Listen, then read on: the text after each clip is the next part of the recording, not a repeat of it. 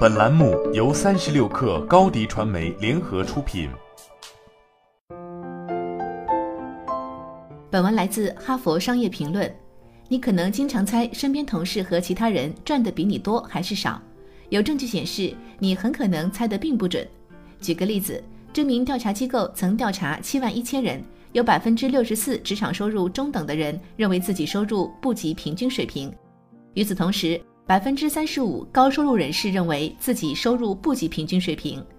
由于人们对收入的看法经常是错的，公开收入情况开始流行。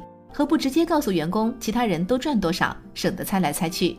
这种想法既有好处也有坏处。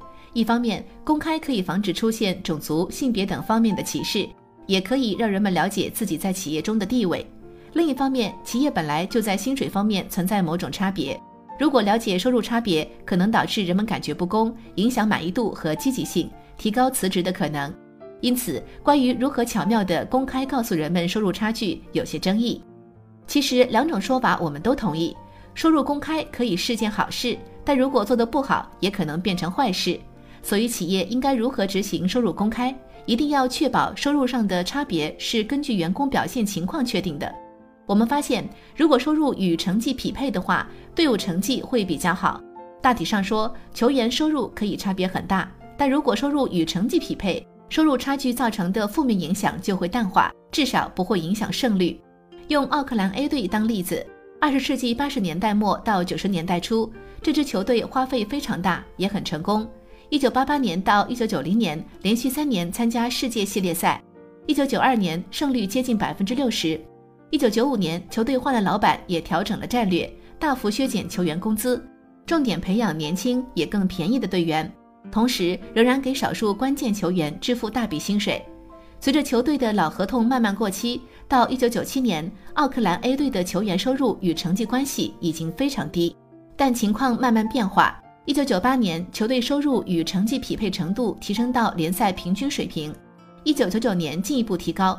更重要的是，随着收入与成绩匹配程度提高，球队的胜率跟着增加。一九九七年，球队胜率为百分之四十；一九九八年，胜率为百分之四十六；一九九九年，胜率百分之五十四。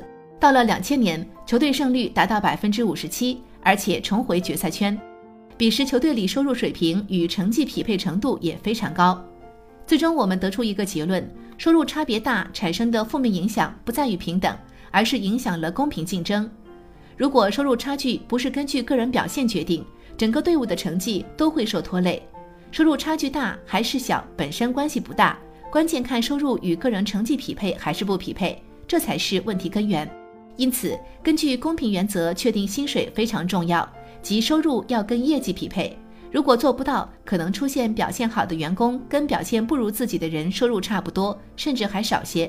结果企业可能支付很多薪酬，或是坐拥大批优秀人才，但业绩并不如预期。好了，本期节目就是这样，下期节目我们不见不散。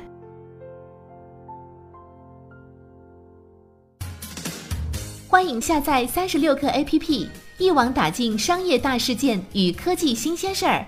欢迎添加克星电台微信号，微信搜索“克星电台”的全拼，加入我们的社群，一起交流成长。高迪传媒，我们制造影响力，用最专业的态度为企业提供视频、音频全流程解决方案。商务合作，请关注公众号“高迪传媒”。